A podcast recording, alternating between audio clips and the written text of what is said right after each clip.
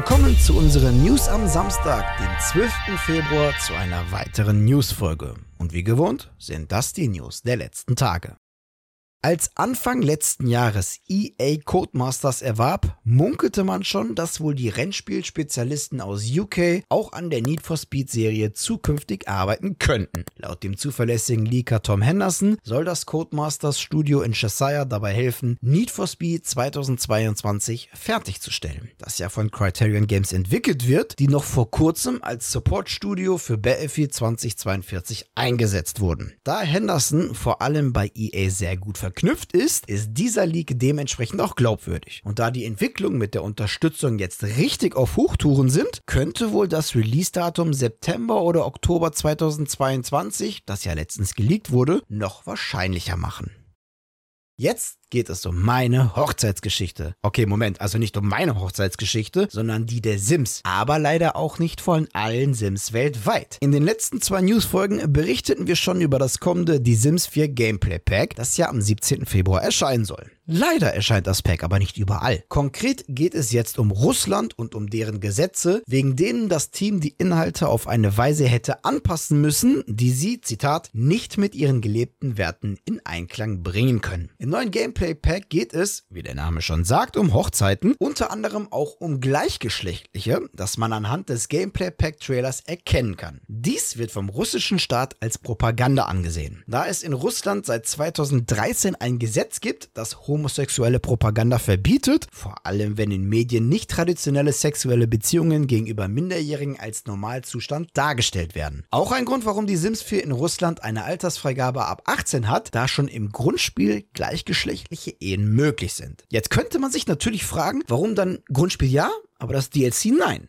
Ja, das liegt vor allem am Marketing, wovon Maxis nichts ändern will und somit lieber das DLC in Russland gar nicht veröffentlicht, statt sich dieser zurückgebliebenen Regierung zu beugen. In regelmäßigen Abständen kündigt Sony im hauseigenen PlayStation-Blog sehr interessante kleinere Titel an oder gibt zu diesen ein Update. Und das war natürlich auch im Februar der Fall. Darunter der 2D Souls-like Nachfolger vom gefeierten Salt and Sanctuary. Und lange müssen wir auch nicht darauf warten, denn am 10. Mai soll Salt and Sacrifice erscheinen. Zudem wurde auch das zweite Buch von unserer kleinen Maus Quill angekündigt, das wir auf der PSVR erhalten. Ein Release-Termin und ob Mossbook 2 auch auf der PSVR 2 erscheinen wird, wurde nicht genannt. Zudem wurden noch mit Animal Well, Hello Neighbor 2, Post Void, TMNT, Shredder's Revenge und Samurai Gun 2 weitere Ankündigungen gemacht. Den Link zum Blog findet ihr in der Videobeschreibung.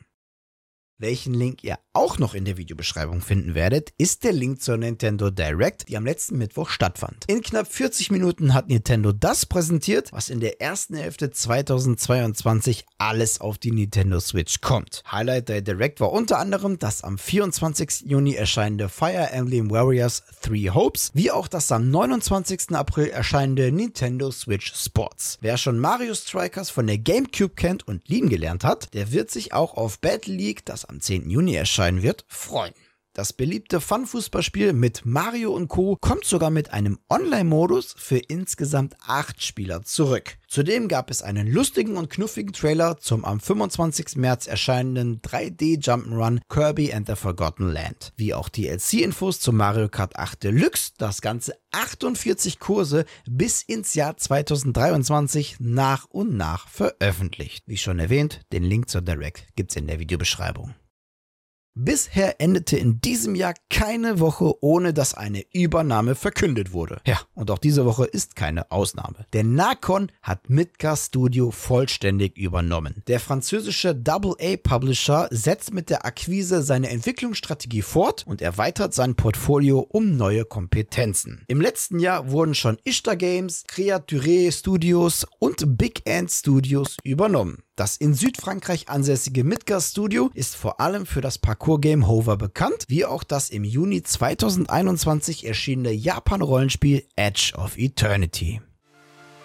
Ja, und das waren sie, die News der vergangenen Tage. An dieser Stelle verabschiede ich mich wieder von euch. Danke fürs Zusehen. Wenn euch die Folge gefallen hat, dann würden wir uns natürlich über eine positive Bewertung, aber auch über eure Kommentare auf YouTube freuen. Ja, und damit ihr keines unserer Newsfolgen mehr verpasst, lasst doch einfach direkt ein Abo bzw. ein Follow da. Naja, und natürlich bei YouTube auch nicht vergessen, das Glöckchen zu aktivieren. Die nächste Newsfolge, die gibt's am kommenden Mittwoch. Bis dahin bleibt gesund und guten Loot euch.